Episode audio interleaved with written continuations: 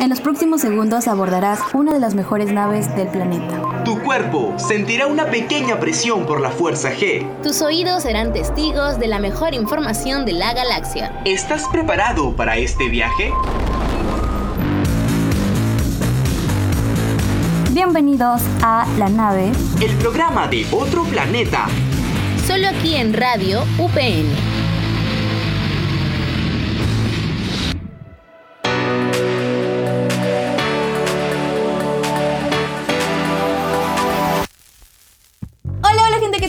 Sean bienvenidos a la nave, su magazine radial preferido por excelencia de Radio UPN. Claro que sí, mi nombre es Maricora y voy a estar acompañándolos a lo largo de este podcast tan bonito. La verdad que estoy muy, muy emocionada. O sea, ay, de verdad, no, no, no tienen idea. Esta semana tenemos un tema bravísimo. Y bueno, estoy muy feliz de estar aquí nuevamente. La semana pasada no pude porque, bueno, alargué mis vacaciones como lo comentó Gabriel y Gonzalo la semana pasada. Eh, y bueno, estoy, estoy muy feliz, estoy renovada y sí, ya tomé mis antidepresivos.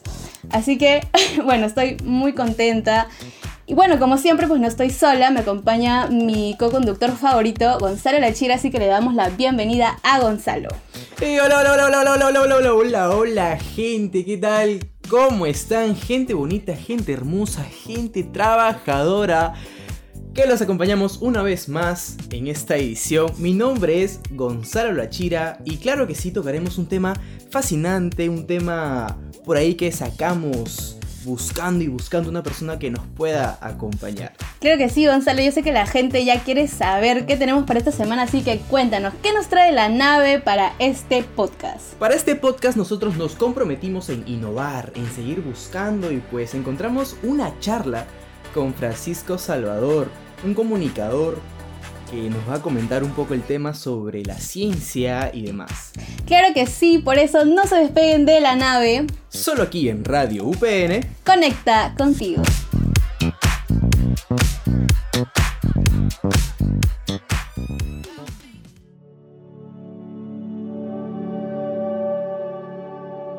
Y ya estamos de vuelta y nos encontramos nada más y nada menos que con Francisco Salvador un comunicador especializado en streaming, sabemos que al día de hoy está muy de moda hacer streaming, es un director de impro llamado Reporteros y también es creador de Ciencia al Cuadrado. En primer lugar, Francisco, agradecerte por acceder a esta pequeña charla y esperemos que te sientas a gusto con este tema que tocaremos que es la ciencia, algunas preguntitas por ahí que te diremos. Así es, Gonzalo. Francisco, darte la bienvenida y muchas gracias por estar aquí, por aceptar hacer eh, bueno, esta pequeña charla con nosotros. Cuéntanos un poquito de ti, qué tal. Eh, es la primera vez que estás en un podcast. Eh, ¿Cómo te sientes? Bueno, hola Mari, hola Gonzalo, gracias por la invitación aquí a su programa. feliz, feliz, algo, algo nervioso, la verdad, con el tema de los podcasts porque sí, yo me dedico al streaming, pero por lo general en el, caso de los podcasts yo estoy del otro lado, ¿no? No, no estoy, este, yo estoy en los controles más que delante de. Em, hablar sobre mí es, este, para mí satisfactorio, es, es, es, como decir, wow, de verdad entonces ya está dando frutos todo lo que estoy, lo que estoy haciendo, ¿no? Em, y nada, yo estoy, yo estoy contento con todo lo que se está logrando aquí con Ciencia al Cuadrado, porque más que nada el público al que va dirigido es para los niños, para los más peques, ¿no? O bueno, a veces no, tan peques, porque también hay niños de 13, 15 años que aman la ciencia. Y de eso se trata, de divulgar, de difundir y de siempre estar en constante experimentación. Así es, Francisco. Y bueno, hablando de tu proyecto de Ciencia al Cuadrado, que es muy interesante, ¿puedes contarnos un poquito cómo surgió la idea de este proyecto? Claro, yo me dedico al tema de la ciencia ya hace 7, 8 años aproximadamente. Eh, todo comenzó, o bueno, mi cariño por el tema de la ciencia comenzó ya cuando era pequeño y vi un programa llamado El Mundo de Big Man. No sé si lo recuerdan o es muy viejo para algunos, pero era un científico con su asistente y un hombre disfrazado de rata de laboratorio que constantemente hacían experimentos de una manera muy loca, no de la manera común en la que a veces uno piensa que la ciencia es aburrida. Entonces ahí empezó a nacer por mí el amor para la ciencia. De pasada que tengo un tío que eh, era profesor de química, entonces él también me ayudaba muchísimo con ese tema. Después es este, que entro a trabajar a una empresa que se llama Math Science. eh, seguro algunos también la recordarán. Sobre todo lo recuerdan por Ricardo Morán. Y dicen, ah, Math Science, Ricardo Morán. Eh, trabajé ahí también bastante tiempo. Aprendí muchísimo. Y ya después de la pandemia, para mí fue el salto porque, bueno, yo manejo el tema del streaming. Entonces, eh, todo comenzó a migrar a la virtualidad, ¿no? Es ahí cuando decido, oye, aquí hay harto potencial para llevar el tema de la ciencia, la divulgación científica y el aprendizaje por estos medios. Así es como creo Ciencia al Cuadrado y ya vengo trabajando con diferentes empresas, diferentes grupos, con colegios, para poder seguir enseñando de una manera divertida todo lo que ofrece la ciencia. Wow, qué interesante los que nos comentas, Francisco. Y sabemos que en realidad esto está enfocado para un público más pequeño, no, tan adulto. Y también sabemos que existe un gran interés por parte de este público, de los niños por la ciencia. Y te quisiéramos preguntar, ¿cómo influye la ciencia en temprana edad para los niños? Influye muchísimo, influye porque lo primero es que rompe esquemas. Después, eso también lo que hace es abrir mentes, porque si aplicas algo que se llama el método científico en lo que es en tu vida, de verdad que eh, aprendes demasiado y, sobre todo porque el método científico es el método que utilizan los científicos para poder eh, llegar a alguna conclusión, alguna teoría, que quiere decir primero observar. Lo segundo es hacerte una pregunta. Después de eso, tratar de armar una hipótesis y experimentar. Entonces, eso de verdad te abre completamente la mente, hace que tú dudes, que tú te preguntes, que cuestiones, pero a la vez que aprendas. Y también que sepas que equivocarte está bien, está perfecto, porque es parte de. En realidad, ¿cuántos científicos no se han equivocado y en base a eso han descubierto nuevas cosas? Y lo genial es que si te dice, si te equivocas, bien, ya sabes que por ahí no es, sigue experimentando, sigue aprendiendo. Otra de las cosas que siempre les digo a los niños es este, que, que es importante la paciencia. Para la ciencia se necesita paciencia, entonces eso también les enseña un montón. Y también el tema de poder participar en grupo, en conjunto, porque los científicos siempre están apoyándose. No es solamente uno haciendo descubrimientos, sino que tiene todo un equipo que lo ayuda. Entonces, el equivocarse y el aprender en conjunto está bien, es aceptado por la parte científica. Claro que sí, es muy importante el hecho de, de saber que uno se puede equivocar, de que uno puede cometer errores, pero también lo importante es levantarse, seguir aprendiendo y sobre todo eso también es muy impresionante que tú enseñes a los niños, ¿no? A las nuevas generaciones que en realidad eso es normal. En realidad, equivocándose uno se aprende, eso me parece muy interesante. Adelante, María. Claro que sí, y de, de hecho quería comentar, pues, ¿no? como dice Francisco, pues eh, los niños tienen una curiosidad innata, por así decirlo. Entonces, eh, es, tal vez es más fácil eh, impresionarlos o de alguna ma- manera llamar su atención. Y aquí tengo otra pregunta, Francisco. Y me gustaría saber por qué eligieron a los niños como públi- público objetivo. Eh, tal vez, no sé, trabajar con adolescentes o adultos les resultaba un poco más complicado o tienen más llegada tal vez con los niños. ¿Podrías comentarnos? Eh, en realidad yo creo que todos, hay público para todos, para, para los, o sea, para grandes, para, para jóvenes, para pequeños, o sea, ellos son un público que acepta muchísimo, pero yo creo, al menos en lo personal, el trabajar con niños es un gran reto y es donde Sí. tú de verdad puedes decirles, oye, desde pequeñitos a que aprendan, a que estas enseñanzas las lleven a otros lados, las comiencen a aplicar. Y uno a veces dice, oye, tú les enseñas, pero aunque no creas, ellos en realidad también tienen mucho que enseñarnos a nosotros. Ellos eh, son realmente el público más honesto que hay. A un adulto tú le puedes decir algo y por caerte bien te puedes decir como, ay, qué chévere, qué bonito, qué divertido. Pero el niño agarra, se para y se va si no le gusta. Cambia de canal, apaga la computadora si algo no le gusta o no le parece. Entonces, eh, es satisfactorio en realidad cuando un niño de verdad tiene bastante interés de querer pasar por estos cursos o simplemente el hecho de jugar eh, y enseñarte también, porque no sé si alguna vez les ha pasado, pero por ejemplo, por, por, ponerles un ejemplo, con dibujos animados, viene un niño y te cuenta su dibujo animado. Oye, que Ben 10 se transforma en tal cosa y tal cosa y tal extraterrestre, no sé qué. Ya. Lo mismo hace un niño con, con diferentes temas científicos, temas normal que pueden parecer normales, pero con que venga un niño y te diga, oye, ¿sabías que existe un, dinosaurio llamado el paquicefalosaurio? Y tú, ¿qué? Oye, sí, tienes razón. O el tiranosaurio Rex medía 3 metros de largo y, wow, es un buen dato. Entonces, eso es genial, eso es genial porque eso te genera conversación, te genera conexión y también porque uno aprende, ¿no? Entonces ya sabe qué temas le interesa a los niños y qué es lo que puede utilizar para engancharlos. Claro, más allá... Ay, perdón. No te preocupes.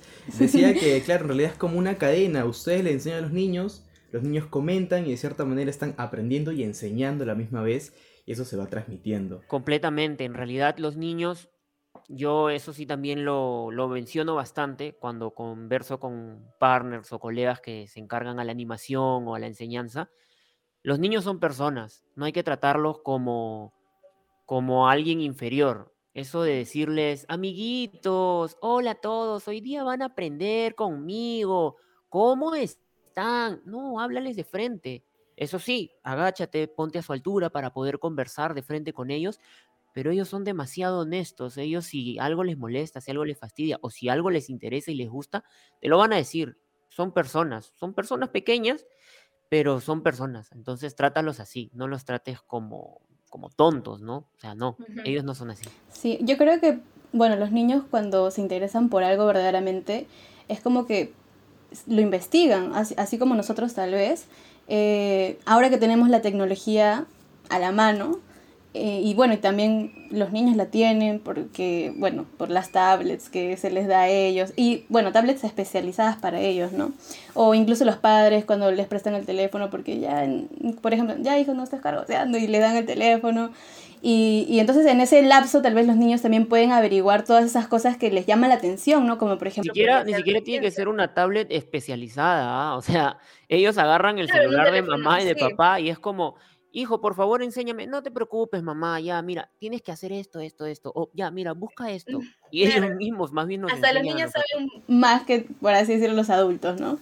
Como que les interesa tanto saber las funciones y todo, es como que realmente... Eh, mm, investiga más o como que se centra más en, el tema, ¿no?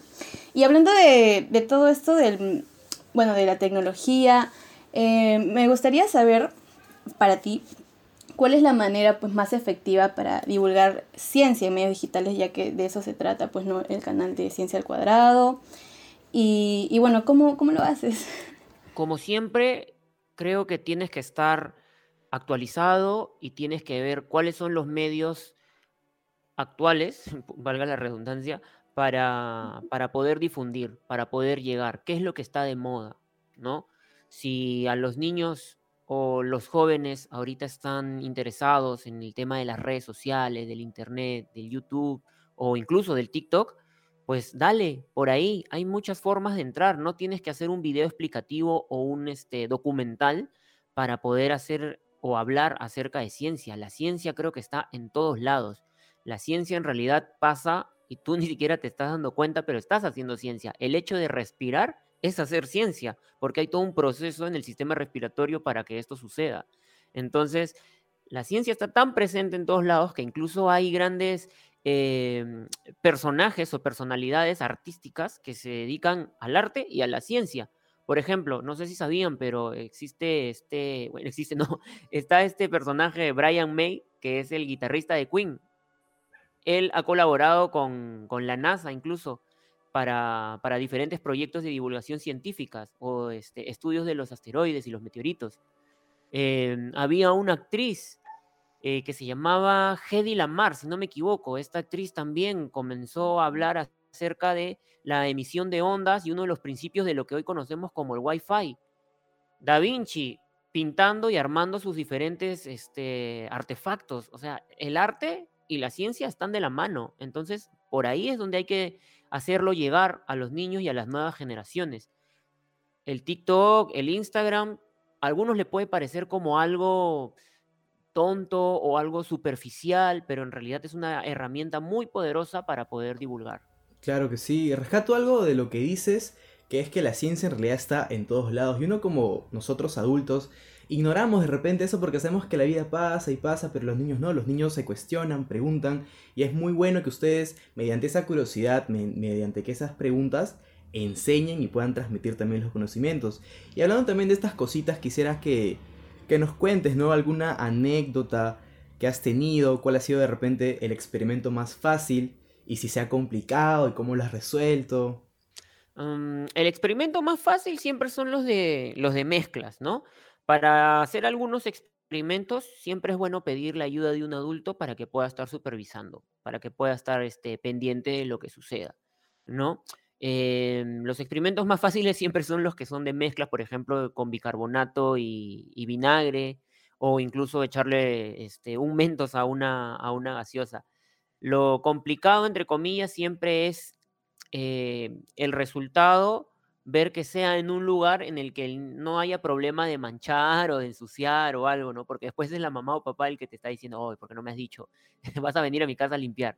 Pero después es, tranquilo, es sencillo, es solamente guiarlos correctamente, usar las palabras correctas y bajar la información para que ellos lo puedan entender. Y en este tema de la virtualidad, sabemos que, bueno, ahora estos últimos años han sido todo virtual. ¿Se ha complicado un poco más la enseñanza, la metodología de repente? ¿Ustedes han sabido innovar, han sabido acercarse a los niños por más que sea a través de una pantalla? ¿Cómo han podido lograr eso? A muchas personas se les ha complicado, eso es cierto, pero la ventaja que yo tengo es que también soy comunicador.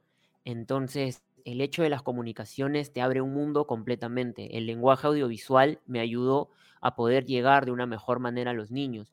La manera en que yo abro mis talleres, por ejemplo, es con un intro como si fuera un programa de televisión. Em, eh, tal vez ahorita no lo vean porque es un podcast, pero yo ahorita estoy en mi espacio donde, que es un laboratorio. Entonces tengo detrás mío una calavera, una puerta, un este, armario con un montón de elementos para que visualmente eso jale al niño, ¿no? Y como comunicadores, ustedes saben que hay completamente todo un lenguaje audiovisual eh, con respecto a los tiros de cámara, ¿no? Entonces también utilizo eso para que sea más dinámico. Cámaras apuntando hacia la mesa donde estoy haciendo el experimento, eh, primeros planos de mi rostro, primeros planos de mis experimentos, de los resultados, poner videos, hacerlo mucho más dinámico, ¿no? Entonces, eso es lo que recomiendo para una clase, que no solamente sea una persona delante de una cámara en plano Zoom o plano busto eh, hablando. Eso no está mal. Profesores, si están por ahí escuchando, también aplíquenlo. Genial, Francisco. Em, y bueno, tú comentaste que eras comunicador, ¿verdad? Entonces, a mí me gustaría saber si es que tal vez el hecho de tal vez tu, carrera, ¿no? Como comunicador, se ha complicado eh, al tratar de relacionarlo con la química, o tal vez ha sido más sencillo aún, eh, o cuáles son los métodos que tal vez en este caso te han ayudado bastante como para que puedas desarrollar este proyecto, ¿no? La verdad es que a mí el tema de las comunicaciones me ha facilitado un montón. Entonces, mi consejo siempre va a ser, aprende todo lo que puedas. Aprende y súmalo a lo que tú quieres hacer, a lo que te quieres dedicar. Em, buscar o definir qué quieres hacer es complicado, ¿no? Creo que todo el mundo se cuestiona en algún momento, ¿qué voy a hacer de mi vida? ¿Cómo lo voy a lograr? Pero trata de tener metas pequeñas y en, esos, y en eso sumar a una gran meta.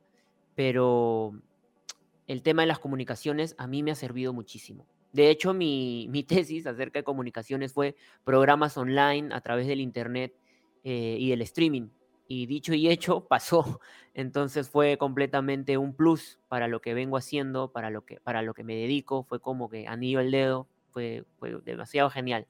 Entonces yo les recomiendo eso, ¿no? De que aprendan todo lo que puedan. Programas de edición, programas de diseño, radio, podcast, todo, porque va a servir. Claro que sí, todo en esta vida sirve. Como dice Mari, perfecto, ¿no? Perfecto es que ustedes nos puedan a nosotros transmitir esas ideas. Y Francisco, coméntanos qué, qué es lo que se viene, si hay algunos proyectos a futuro, si de repente hay otros proyectos por ahí con Ciencia al Cuadrado. A ver, ilumínanos. De hecho que sí, de hecho que sí se vienen. Actualmente en Ciencia al Cuadrado estamos brindando el servicio de talleres, shows, fiestas, todo lo que tenga que ver con la ciencia.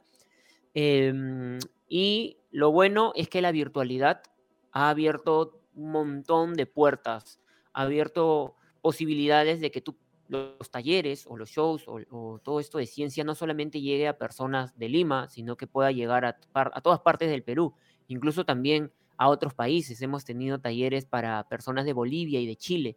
Entonces, esas puertas no me gustaría que se cierren. Como parte de los proyectos que yo tengo en algún momento es realizar una pequeña gira haciendo eh, un show y eventos este, presenciales, llevarlos a, estas partes, porque muchas veces nos han pedido que por favor llevemos a Arequipa, que llevemos a Cusco, a Puno, donde también hemos tenido alumnos. Entonces nos piden, queremos verlo de manera presencial. De todas maneras, hay un estudio, hay que ver si, si, si de verdad se puede llevar, ¿no? Porque hay un montón de gastos, ¿no? Si fuera solamente una persona yendo, genial, pero también es llevar los elementos, eh, los vidrios, llevar todo lo que sea parte de para que esto funcione y sea bien, ¿no? Porque lo que a mí me gusta acerca de la ciencia es que realmente los niños la puedan disfrutar y para disfrutarlas hay que darles algo completo, no algo a medias, no decirles, ya, mira, imagina que o piensa que o hacemos esto, esto y ya está, mezcla estos dos y ya. Sí, pero la idea también es que el niño al verlo pueda decir, wow, esto es hacer ciencia, hacer ciencia es como, como, como que me enamoro de esto, ¿no? Como algo a lo que de verdad me gustaría dedicarme en algún momento. Esa sensación que yo tuve cuando vi el, el programa de TV, me gustaría transmitirla a ellos. Bueno, para la gente que, que no te conoce, puedes comentarnos cómo te pueden encontrar en redes sociales, cómo pueden contactarte, tal vez por ahí nos está escuchando algún productor no sé. Eh, bueno, a mí me pueden contactar como Fran22 Salvador, así estoy en Instagram, Fran22 Salvador, y en, lo que tenga que ver con ciencia, como Ciencia al Cuadrado, nos buscan Ciencia, cuadrado, ciencia al Cuadrado Oficial en Instagram, también estamos en Facebook, eh, en YouTube, y tenemos nuestra canción eh, para las historias de TikTok y las historias de Instagram, también la pueden buscar. La grabó Tito Silva, que también es un, músico muy, muy bueno aquí en Perú, que siempre hace los, los match-ups Claro que sí, Tito Silva Music, sí, sí, sí lo conocemos por aquí. Que hace siempre los remix más virales y todo el mundo siempre lo sigue. Sí, un capazo, es un capazo. Él nos hizo la música. Bueno, Francisco, de verdad desde aquí, desde la nave, desde Radio UPN, te agradecemos. Ya saben, gente, por favor, síganlo en sus redes sociales para ver todo su avance y contenido que está muy bueno. Gracias, Francisco. Muchísimas gracias, Gonzalo. Gracias, Mari. Y nada, gracias todo el éxito del mundo. Ustedes sigan, por favor, apostando por estos temas tan poco usuales, ¿no? Porque de verdad hay bastante, hay bastante información por dar. Y bueno chicos, ese ha sido el tema de la semana. La entrevista con Francisco ha estado muy interesante, de verdad. Esperamos tenerlo aquí en otro programa pero bueno, ya se nos acabó el tiempo, así que no se pierdan el siguiente programa. Así es, no se pueden perder los siguientes episodios porque traeremos también charlas con diferentes personas que nos comentarán sobre temas muy interesantes. Y también les comento que no se pueden olvidar que también nos sintonicen en Spotify, Anchor o directamente desde la web Radio UPN. Y claro que sí, no se olviden de seguirnos en TikTok, ahí revisen nuestros videitos y comenten, porque eso de verdad que nos da mucha ilusión. Y bueno, tampoco se desconecten porque la programación está buenísima. Y sin más que decir, mi nombre ha sido Maricora, yo ha sido un gusto tenerlos aquí. Nos vemos la próxima semana en la nave con información de otro planeta. Chao, chao. Chao. Y aquí finaliza nuestro viaje. Esto ha sido La Nave. Solo por radio UPN. Conecta contigo.